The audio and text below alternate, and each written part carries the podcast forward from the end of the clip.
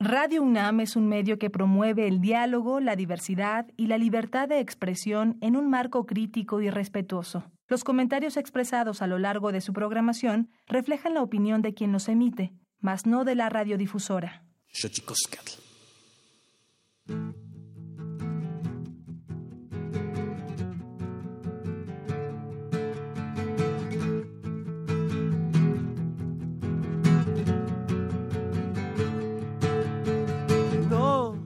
Sé quién soy, no sé si vengo voy.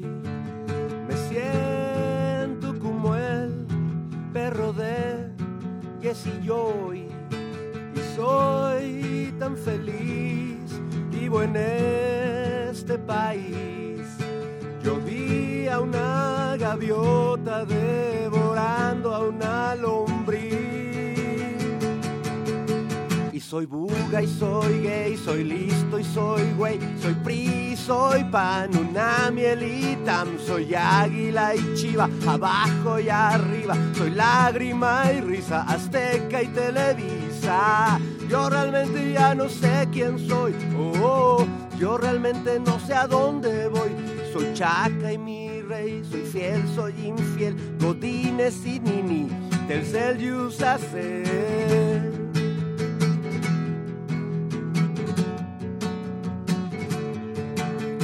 Soy bipolar, no lo puedo evitar. Te sonará igual que tu mamá. Toma el fusil o toma el ribotril. Hoy el tafil te lo dan con refil soy popo y soy ista, macho y feminista, soy muerte y soy vida, soy Diego y soy Frida, Adidas y Nike, soy Pepsi y Sprite, soy coca y soy mota, soy amo y mascota. Yo no soy de aquí ni soy de allá, oh, yo no sé a dónde me llevará. Soy Dimas y Gesta, soy sumas o prestas, milenio y jornada, me cae mejor nada.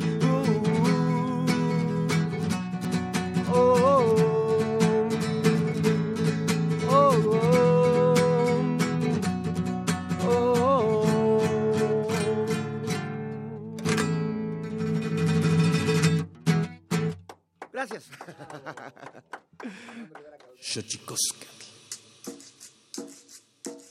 El collar de flores comienza a hilarse. Es momento de ir a lo profundo.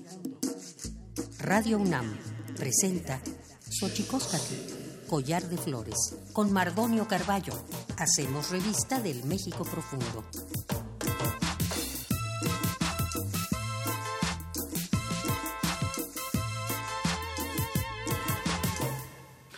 Kenitstoken tatame, naname ichpokame telpokame, siguapilme oquichpilme nochitlen techcaquin pagni huescateposlahtoli y tocan radio nampan ni xochicoscat. ¿Cómo están señoras, señores, niños, niñas, jóvenes?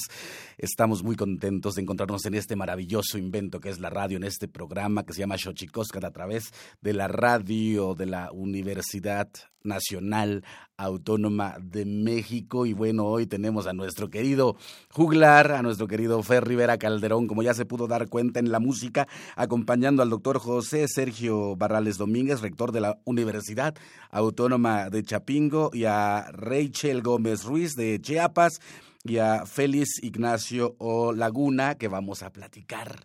Vamos a platicar de la universidad. Pero vamos a nuestra sección que nos dice, lo ven que lo hemos hecho algunas veces, pero sobre todo lo mal que lo hemos hecho los seres humanos. Vamos a las efemérides. Tonalamatl. Xochicoscatl. Tonalamatl o la ignota efeméride.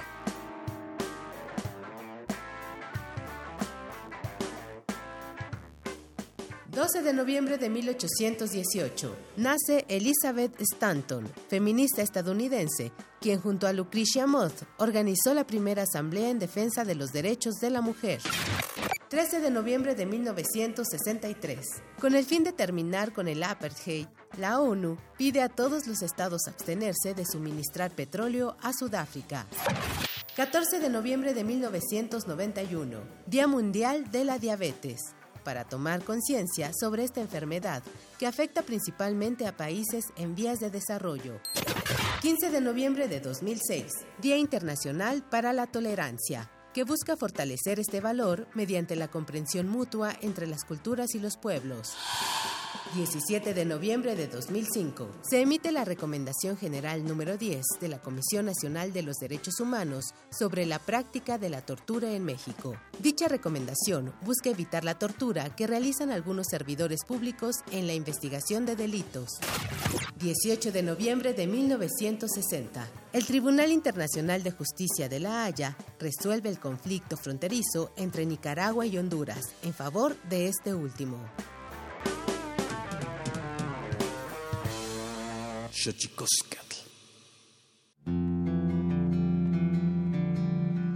La Comisión Nacional de los Derechos Humanos presenta Sanili o la conversa. Quien tiene más saliva, traga más pinole.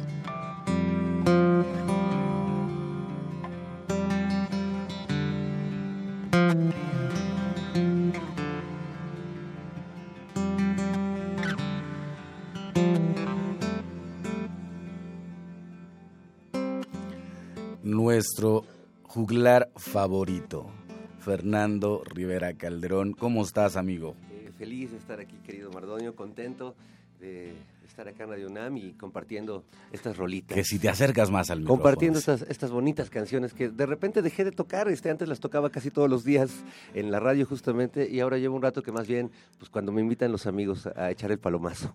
En W Radio, mi querido Fernando En Rivera W Radio Calderón. estuve pues, más de una década, 11 años en, en este programa llamado El Hueso. Fíjate que coincidimos ahí nosotros porque yo, yo estaba con Aristegui en esos momentos. Así es. En Fue W. una buena época de, de la W y Mm. más si la comparamos con la que están viviendo ahora, ¿no? Muy, buen, muy buena época, la, la, sí, no, hombre, era una maravilla estar en ese espacio.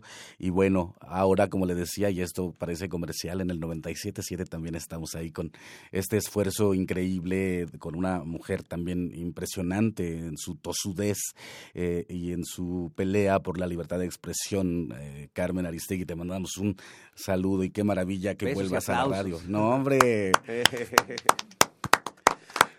Y estamos aquí en Xochicosca, el collar de flores. Llámenos, estamos totalmente en vivo. 55 23 54 12, 55 36 43 39 y 55 36 89 89. También estamos y está por bajarse de su coche y va usted raudo y veloz hacia su oficina. Estamos en www.radio.unam.mx y estamos también para entablar comunicación con usted vía Twitter, arroba guion bajo collar de flores, arroba radio Arroba Mardonio Carvalho. Ahí estamos para entablar este diálogo que sin usted este programa no sería nada. Si nos escuchas, la radio no es nada y sin embargo la gran maravilla de la radio es que siempre habrá alguien que está detrás. Fíjate que eso es una gran maravilla, Fernando Rivera Calderón, porque eh, uno, yo he estado en los horarios así, ya sabes, más extraños en la radio y en, la tele, y, siempre piensa uno que quizá no haya nadie detrás, pero siempre hay alguien. Sí, la cabina siempre da un, efecto de soledad magnificada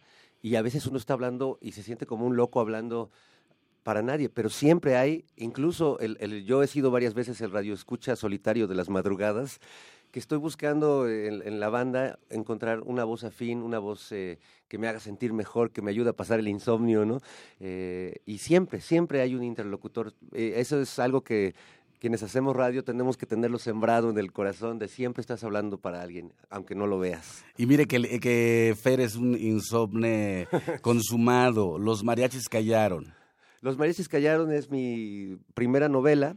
Está apareciendo bajo el sello de Reservoir Books. Salió hace unos meses y ya se está prácticamente agotando en las librerías.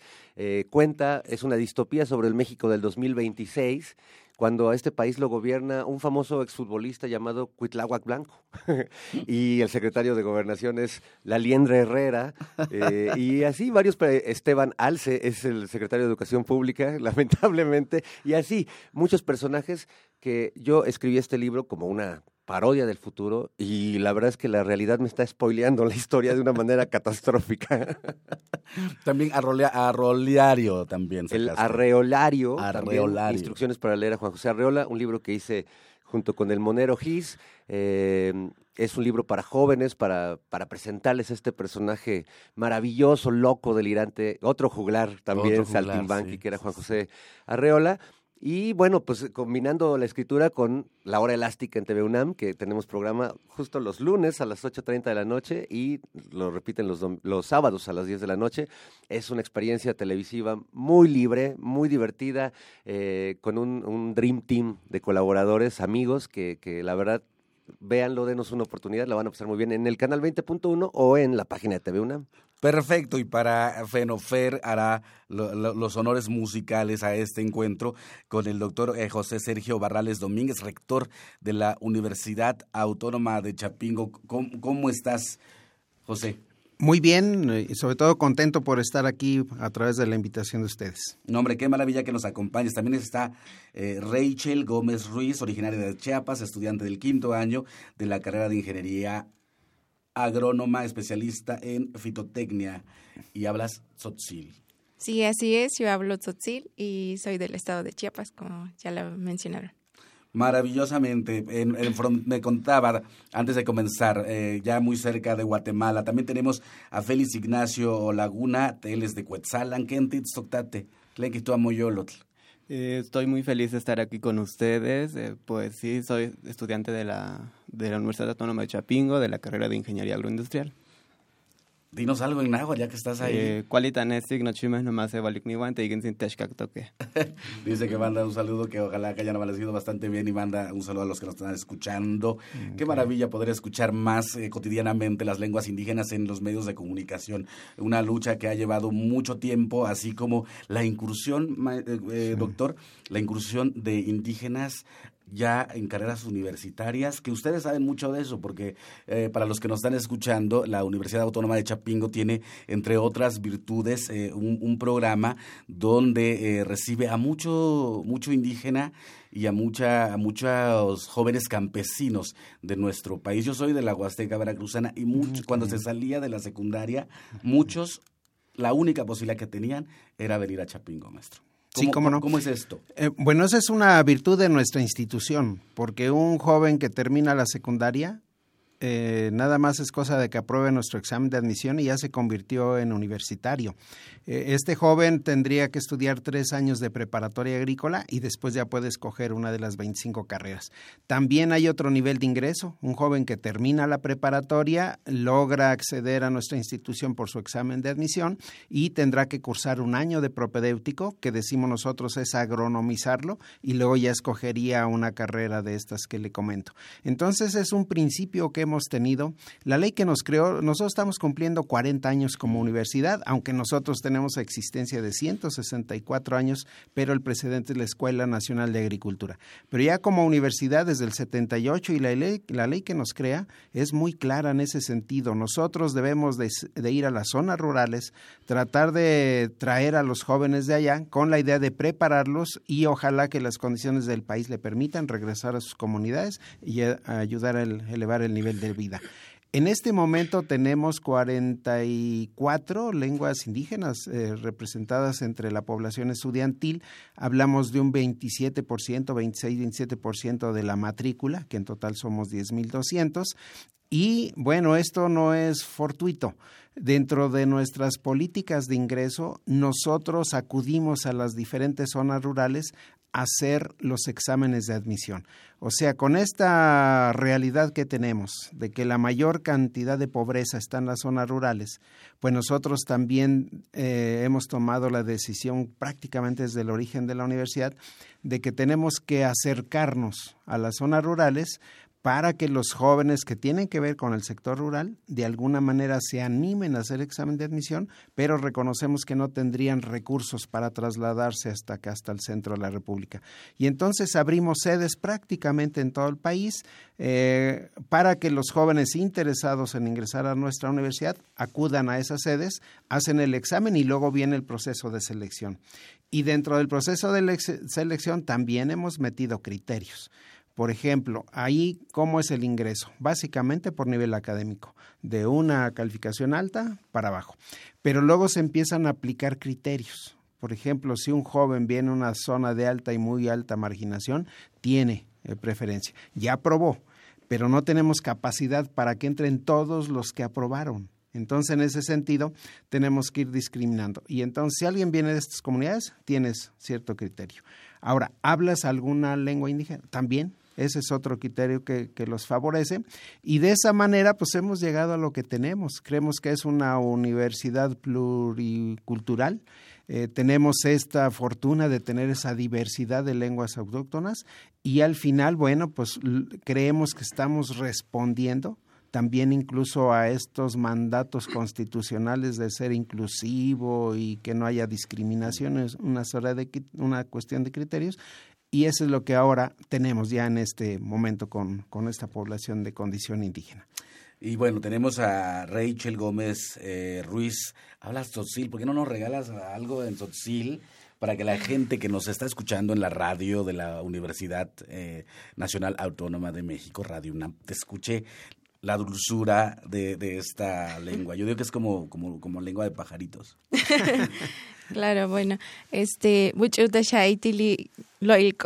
pues que este, leknosh ta shaiti kusichkalkutik y ojalá que hoy mucho tas tas chiquinta porque hajun yutzilti optik o si loilti tashkaltik tilita jun kakale no nos traduzcas, déjanos en el, en, el enigma, en el misterio, pero ¿qué te trae a la Universidad de Chapingo para estudiar? Eh, pues más que nada, este, bueno, yo soy de una zona marginada, bueno, así, este, y entonces, pues, al principio como que era mi única opción, pero, y yo no conocía casi prácticamente nada de la universidad, solo nos dijeron, no, pues es una, una buena oportunidad. Presentamos el examen, bueno, tengo una hermana ahí, que entramos las dos juntas. Presentamos el examen, las dos pasamos, bueno, quedamos y este y estudiamos la prepa, desde la prepa estudiamos. Y bueno, yo estudio este agronomía, bueno, la, la carrera de fitotecnia y me encanta mucho estar en campo, trabajar en campo, salir a campo, hacer prácticas y eso me encanta. Aguantate el pocatzin, ¿cómo llegaste tú? Mi caso fue diferente. Yo hice la, la preparatoria, se puede decir bachillerato general, en mi pueblo. Entonces también me hablaron de la universidad para presentar examen y así. Entonces me animé y saqué ficha, presenté para propedéutico. Quedé e hice el propedéutico en Veracruz, en Huatusco. De ahí este pasé a la, bueno, pasé a escoger la carrera y escogí ingeniería industrial me gusta mucho estar en, bueno, transformar los alimentos, conservarlos y así.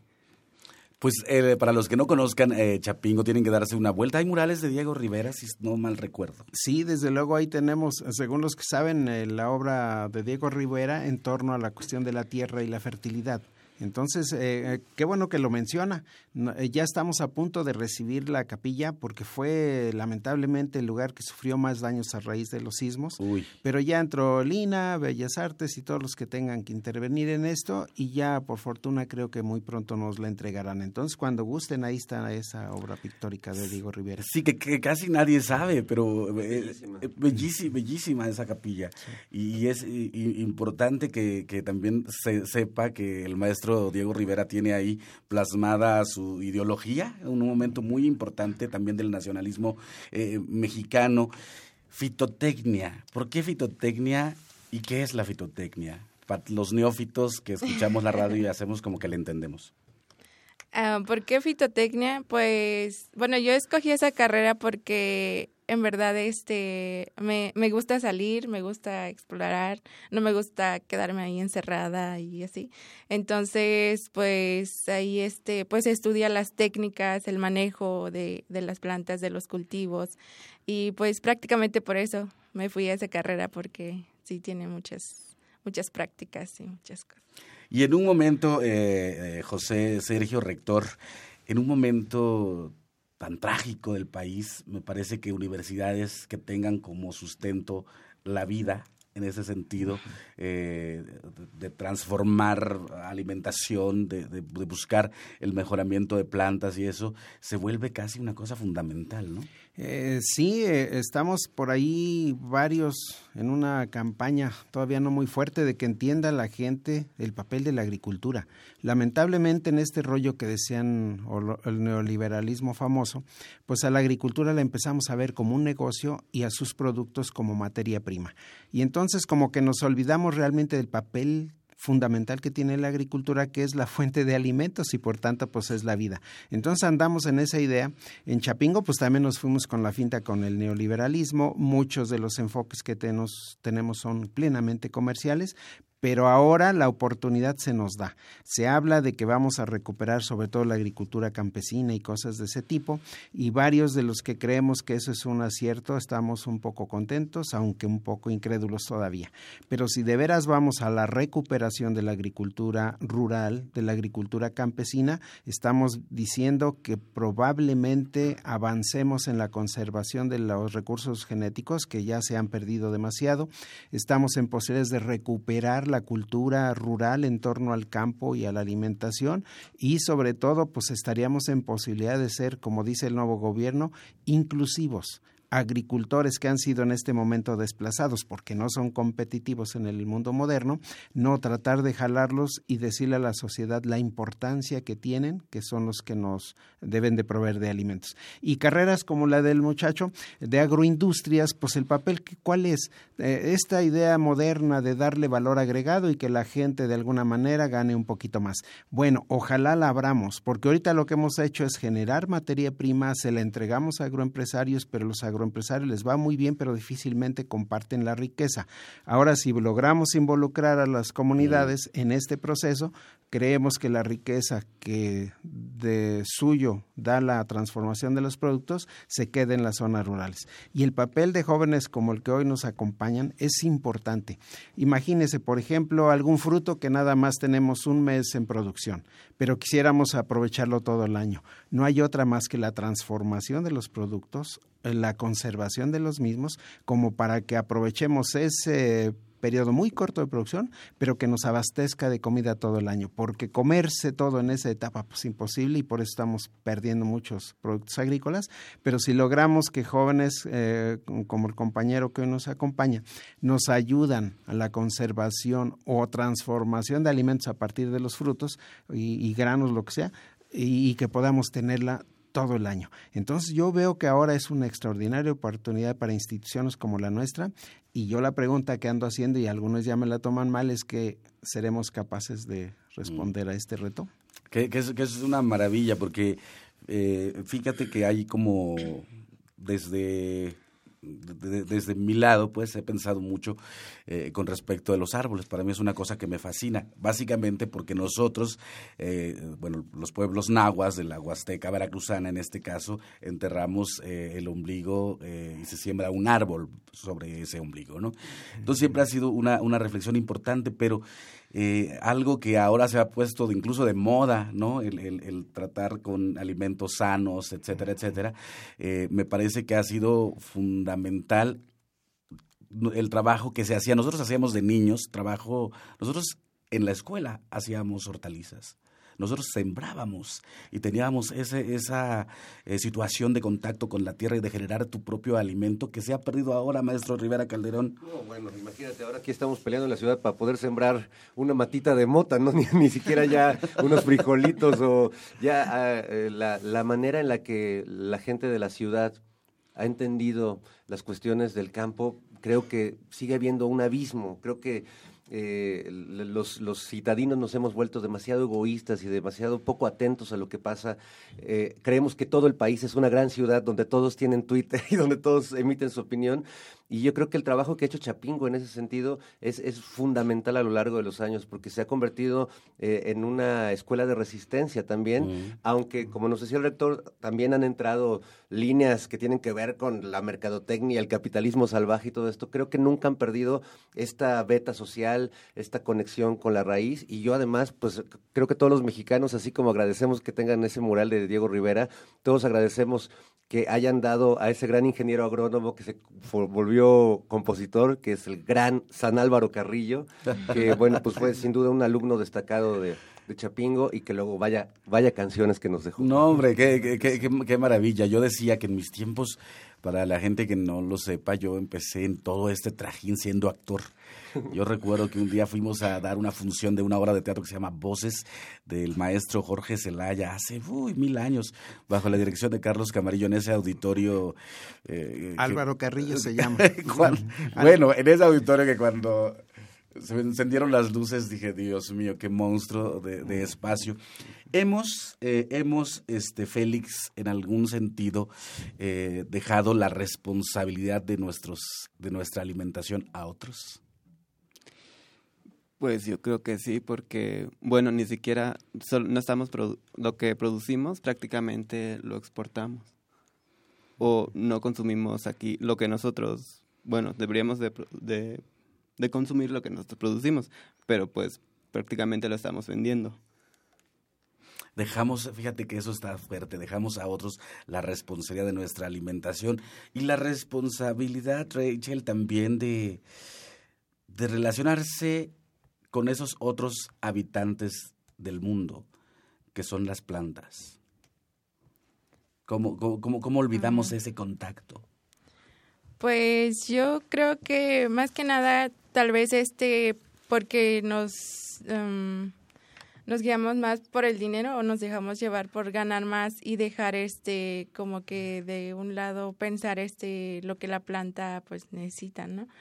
O este, bueno, se puede decir que pues nos olvidamos de, de lo que nos, nos da la planta y solo este aprovechamos de, de ella y sin embargo nosotros este la, la como que solo la Mm. Olvidamos todo lo demás, solo, ahora sí que solo queremos eh, lo que ella nos produce, ¿no? y pues no le damos cierto cuidado y pues ahorita pues estamos enfrentándonos, enfrentándonos lo de los cambios climáticos y eso y de alguna manera los agrónomos también hemos influido pues por usar muchos fertilizantes químicos, todo, todo, pesticidas, plaguicidas, todo.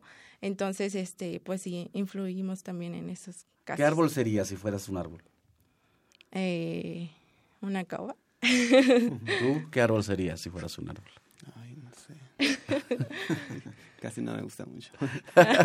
¿Usted, si fuera un árbol, un qué capulín. un capulín. Hay mucho capulín y tiene 100 usos diferentes, nada más que no se los conocemos. ¿Usted, maestro Fer? Yo creo que una jacaranda o una ciranda michoacana. Ah, qué maravilla. Vámonos, vamos a, un, a nuestra gustada sección que nos habla también de las lenguas indígenas de nuestro país.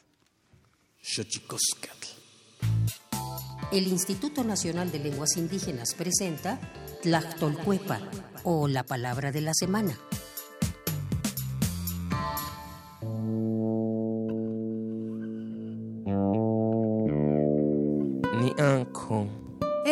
Es una expresión de origen mazateco que se refiere al hecho de relacionar mentalmente ideas y representaciones de la realidad para razonar una acción detenidamente. El término ni es un verbo que en español se puede traducir como pensar. Viene de la familia lingüística otomangue y pertenece a la variante lingüística mazateca del noreste. De acuerdo con el Catálogo de Lenguas Indígenas Nacionales, redactado en 2008, la lengua mazateca se habla en los estados de Oaxaca, Veracruz y Puebla. Tiene 16 variantes lingüísticas y cuenta con cerca de 350.000 hablantes mayores de 3 años.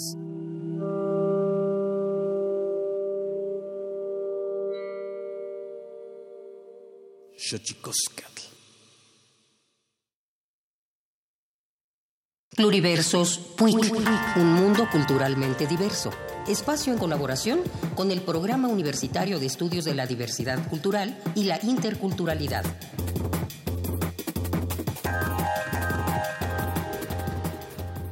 En sociedades como la nuestra, la familia sigue siendo un núcleo fundamental de referencia para la reproducción, el trabajo, la educación, etcétera, los estilos de vida, y amenazada, como otros sectores sociales, por la violencia.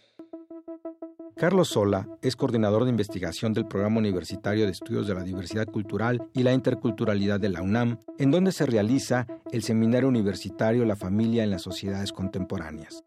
En buena medida, la legislación sobre la familia en México está atrasada, sensiblemente atrasada, y no ha sido demasiado sensible a los campos que han estado cambiando.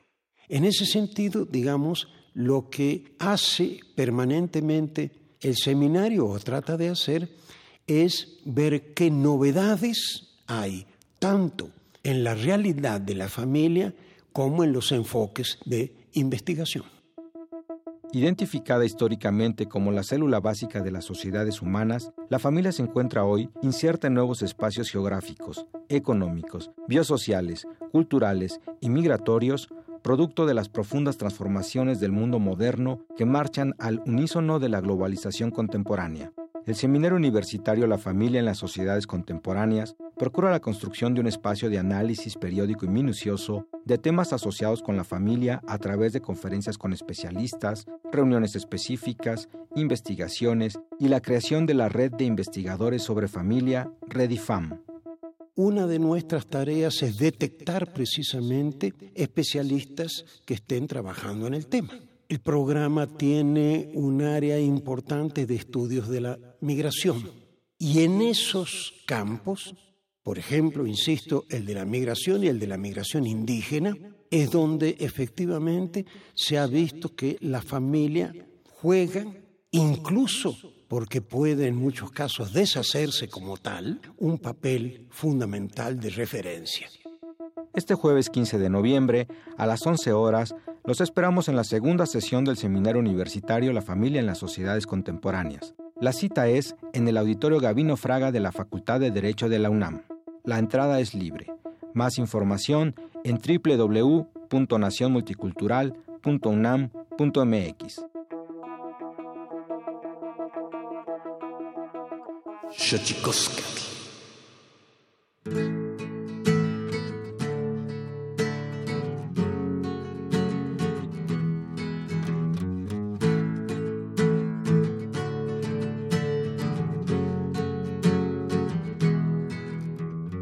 vende mi país, se vende frente a mi nariz, se venden las personas por unos chescos y unas donas.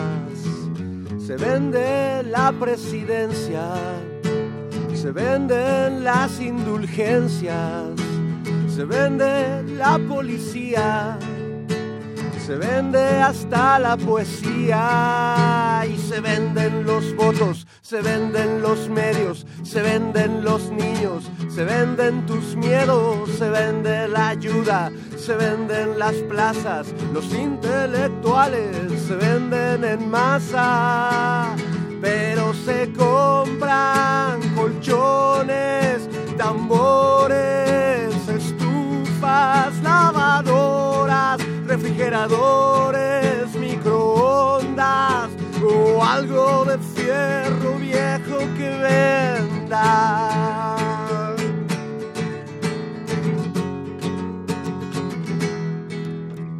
Se venden los sindicatos, se vende nuestro petróleo, las especies en extinción.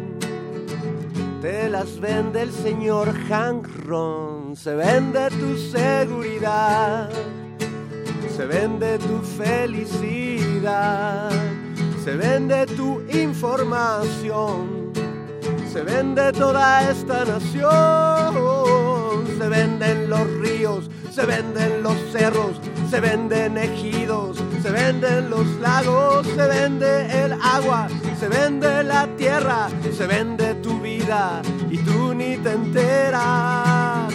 Pero se compran colchones, tambores, estufas, lavadoras, refrigeradores microondas o algo de fierro viejo que vendan se compra compran colchones, tambores, estufas, lavadoras, refrigeradores, microondas o algo de fierro viejo que vendan.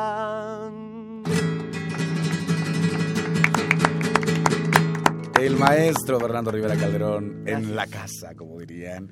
Y bueno, me recordaste ahora el tuit de un, el, desafortunado, desafortunado tuit de un escritor que no voy a decir el nombre, que decía que se, que se quejaba mucho de que ya pasaban muchas veces esta, esta, son, esta sonoridad eh, chilanga por su casa. Como el, el, ruido de la ciudad, que para muchos es parte de, de, nuestra naturaleza, de nuestro entorno, a muchos les resulta este molesto, ¿no? extraño. Los, los, cantos de los tamales oaxaqueños, y cuando eso es lo que le da vida a la ciudad todas las mañanas, ¿no? Cuando empezamos a escuchar a todos estos cantores o el, el este, raro raro, que a algunos les parezca que esto es ruido. Sí, sí, es, muy terrible. Yo me quejaría más de los cohetes de repente de ciertas celebraciones ahí en, el pueblo de los Reyes en Coyoacán. Híjole, mano. Diario hay una fiesta en, alguna de las iglesias de por ahí y diario la cohetiza. Eso sí es un poco más este, estridente, pero aún así es parte también del paisaje sonoro de la Ciudad de México. Así es, saludos ahí a, los Reyes y al, barrio del Niño Jesús que yo viví mucho tiempo. Sí, pues, enfrentito de los Reyes. Sí, sí, ahí justo al lado de tu calle. Bueno, maestro Fernando Rivera Calderón, ¿tienes eh, conciertos? Pues eh, tengo ahora más bien eh, pues el, programa de, la hora elástica. Y algunas presentaciones que tengo las voy anunciando, digamos, en Twitter, en el Facebook, pero ahorita estoy más concentrado, digamos, presentando mis, mis nuevos libros, estos bebés. Los mariachis callaron, el arreolario, y pues en la hora elástica, lunes a las 8.30 de la noche y los sábados a las 10. ¿Dónde te encontramos, maestro, en redes sociales? Soy arroba monocordio en Twitter, una cuerda, monocordio, eso creo que somos cada uno de nosotros y hacemos acordes o, nos desacordamos de las cosas. Eh, ahí y en Facebook, pues en facebook.com diagonal Fernando Rivera Calderón, ahí estoy para todos ustedes, yo manejo mis redes este, de una manera un poco burda, pero soy yo, así que este, ahí nos No soy un bot. No soy un bot. Es tu hashtag, maestro. Muchas gracias por acompañarnos, maestro Fernando Rivera Calderón.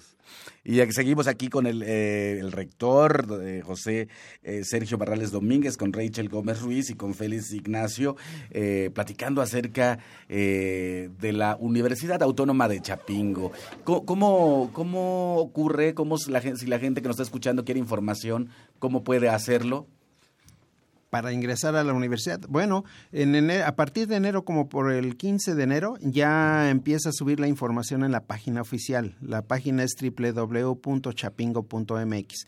Cualquier joven que guste hacer examen de admisión, a partir del 15 de enero puede ingresar sus datos y ya una vez que a satisfacción del programa queda todo, se le imprime su ficha y se le entrega una guía de estudios. Entonces, cualquier muchacho a partir del 15 de enero puede hacer este tipo de trámite. Y esto, como ya lo decía usted, esto a partir de secundaria, termina la secundaria, si, si quien lo prefiera así o quien lo necesite así, porque también hablemos de la necesidad ¿no? de, de, acceder a estudios a nivel universitario bajo esta premisa.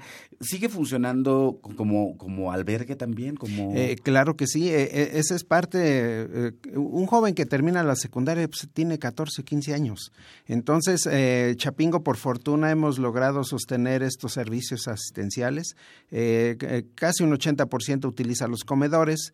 Em, hablamos más o menos de un 60% que tenemos viviendo al interior de la universidad algunos en el internado original, digamos, pero hay otros que se albergan en una cosa que le llamamos autoconstrucción. Autoconstrucción, ¿por qué? Pues porque allá en los finales de los ochentas eh, hubo un conflicto muy fuerte con el gobierno y, y que nos quería medio borrar este tipo de cosas, pero no, salimos avante y además logramos recursos para que con la mano de obra de los muchachos se construyera todo esto y solamente se pondría la, la materia, eh, bueno, el material de construcción. Finalmente tenemos, en total son como unos seis mil que gozan de este beneficio, pero obviamente los del internado viejito, como quien dice, ellos no pagan absolutamente nada. Los que están en autoconstrucción sí tienen que pagar algo porque hay tres tipos de becas. Eh, yo lo que opino es que el 100% tiene becas, aunque ahorita me explico. Más, eh, la, la norma dice que debemos de tener un 50% de la población de internos, o sea, con dormitorio, comida y todo. Un 40% de becado externo, que le damos un recurso económico y él busca por ahí donde soluciona sus problemas, y un 10% de externos. Se supone que el, que el interno es el que, el que es más pobre, que recibe todo. El becado externo, sus padres tienen de alguna manera cierto ingreso que le permite ayudar, y el externo es el que de plano es hijo de rico.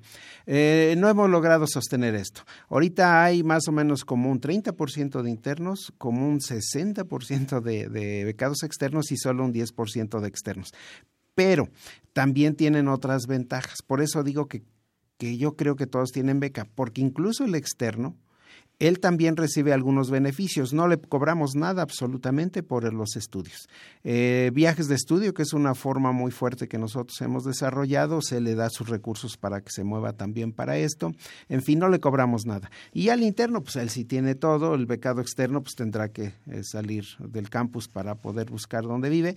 Pero si este muchacho externo es buen estudiante, con un 8.5 puede eh, también concursar en autoconstrucción y si hay espacio, ahí también vive con una renta muy módica. Y entonces esa es la manera de cómo nosotros vivimos. Eh, Ahorita no nos han dicho nada, pero en tiempos de Fox sí se nos quiso cerrar también. Eh, este presidente vino con esa idea.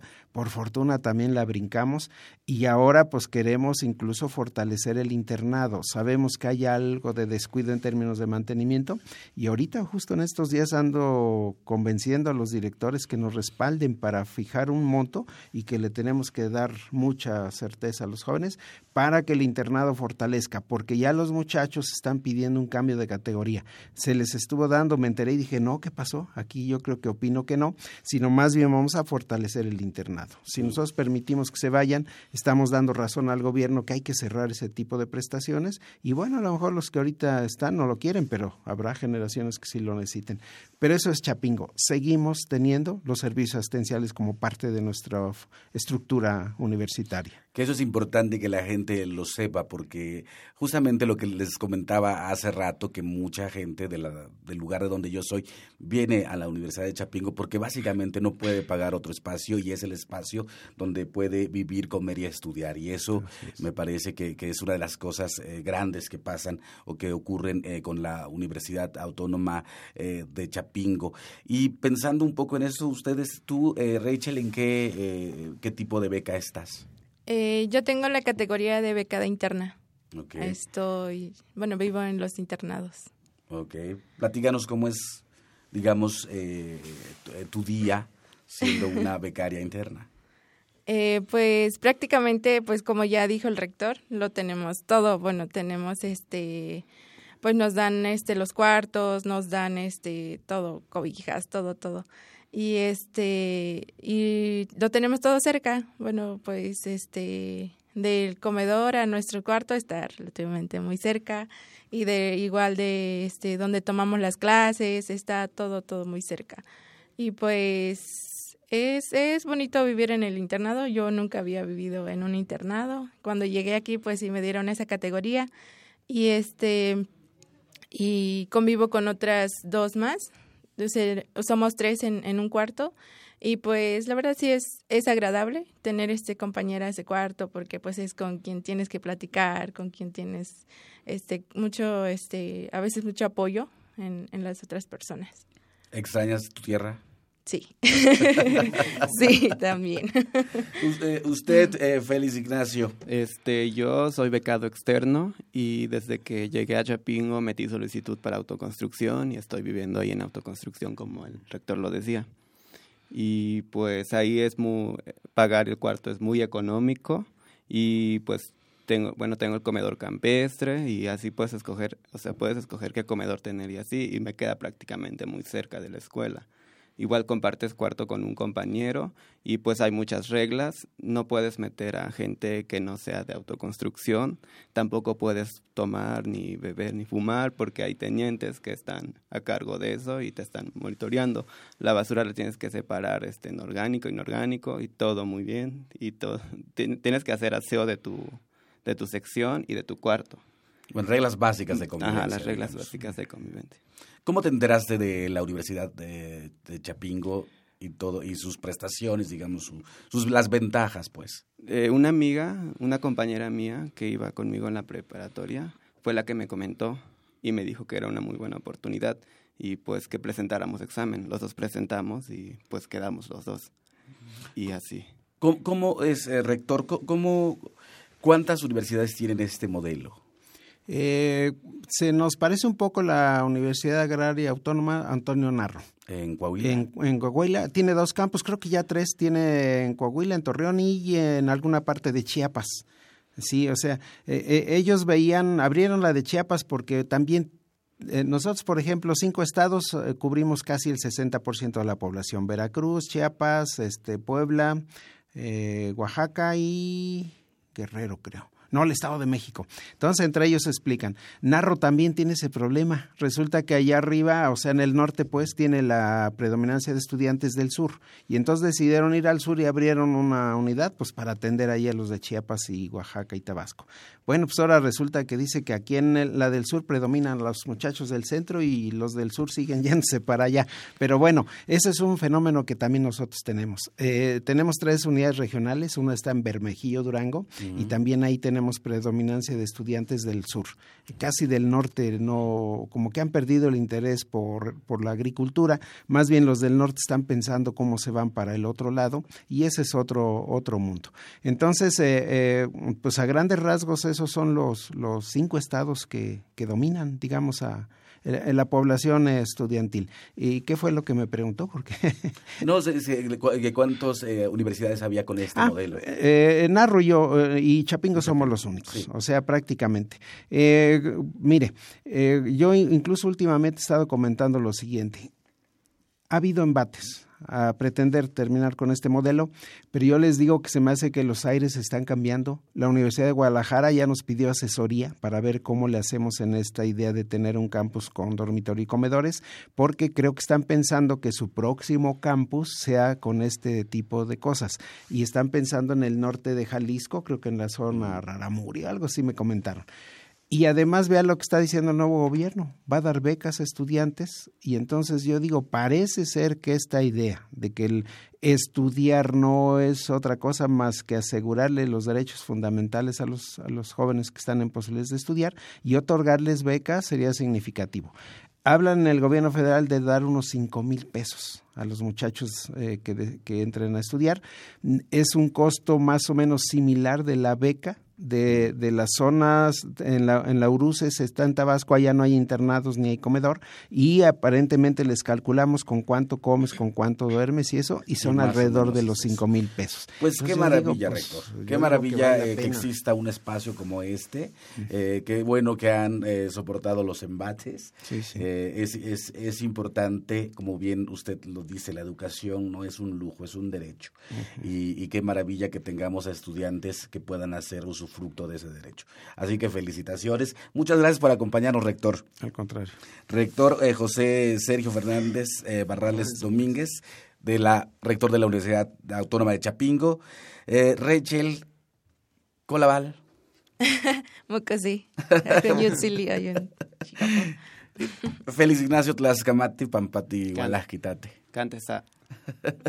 Muchas gracias a todos los que nos están escuchando aquí. Vamos con nuestra sección eh, dedicada a los libros. Gracias a, ustedes por acompañarnos esta mañana aquí y ojalá mucha gente llegue a, la Universidad de Chapingo a ver los murales, a ver la oferta cultural, a escuchar las lenguas indígenas y sobre todo a estudiar. Felicidades a la Universidad de Chapingo. Vamos, vamos pues con nuestra sección más libros al rostro, o lo que es lo mismo, más amoch menos face. Más libros al rostro, o lo que es lo mismo, más amoch menos face. Espacio en colaboración con el Instituto Nacional de Antropología e Historia.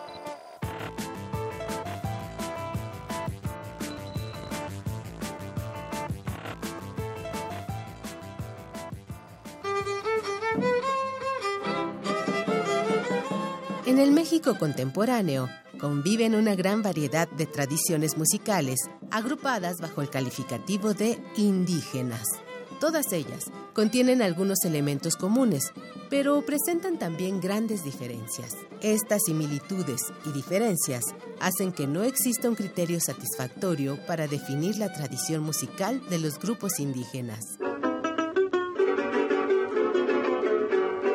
Las expresiones musicales de los pueblos son portadoras de ideas y acontecimientos.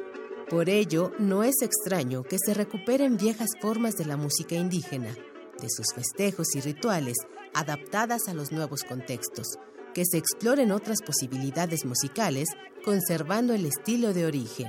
La selección del disco Música Indígena de México incluye piezas de géneros que podrían considerarse indígenas, aunque interpretadas por músicos que no forman parte de este sector. En otros casos, los intérpretes indígenas ilustran géneros que se considerarían ajenos a su cultura, pero que en realidad no lo son, pues son tradiciones establecidas con una función clara y repetida en el grupo. Para este disco se seleccionaron materiales de música indígena que no han sido tratados en otros discos de la colección Testimonio Musical de México. El resultado ilustra la gran variedad de tradiciones musicales indígenas y la necesidad de sistematizar su conocimiento en el marco del México actual. Te recomendamos escuchar Música Indígena de México, de la colección Testimonio Musical de México. Encuéntralo en librerías Educal y tiendas y librerías del Instituto Nacional de Antropología e Historia.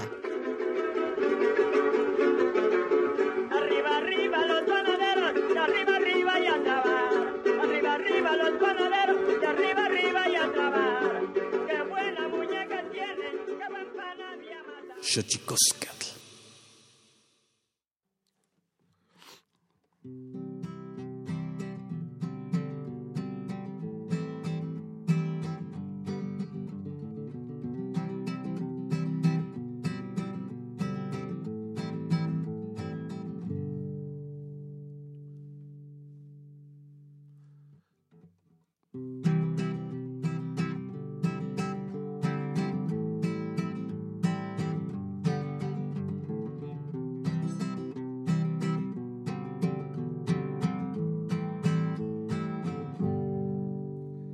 Estaba colgando los tenis cuando yo estiré la pata.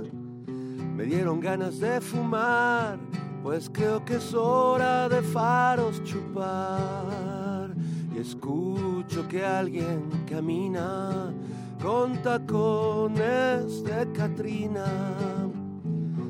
Al verla cerré mis ojitos tieso yo me quedé, desnuda y un poco huraña, dejó a un lado su guadaña, se metió conmigo a la cama y yo solo pude asentir.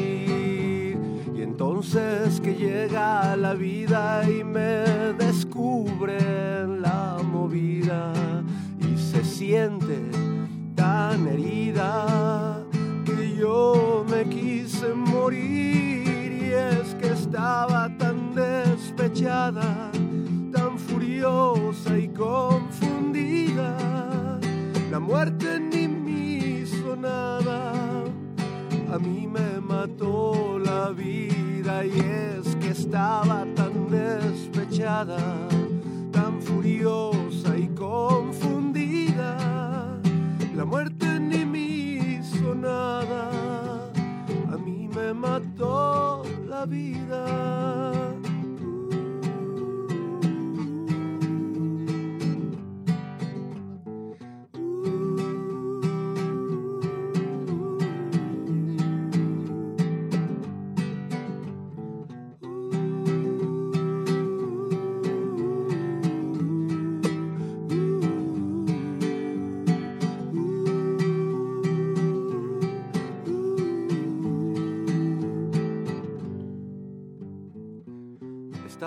Entregando el equipo cuando vi aquella flaca. Un coche a mí me arrolló y yo ni le vi la placa. Al cielo yo me levé. O sea, sé que me petateé, mas creo que me lo gané, pues de vivo yo me pasé. Muero, ¿por qué no muero?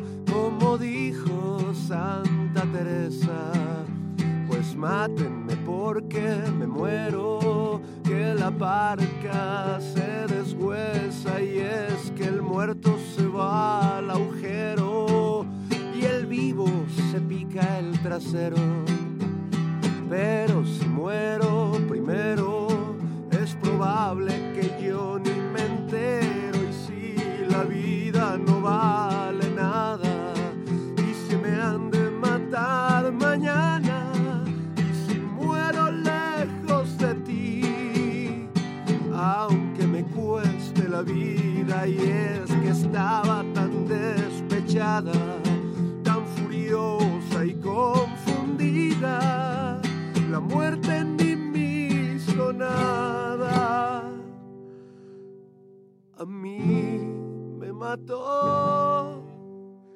La vida.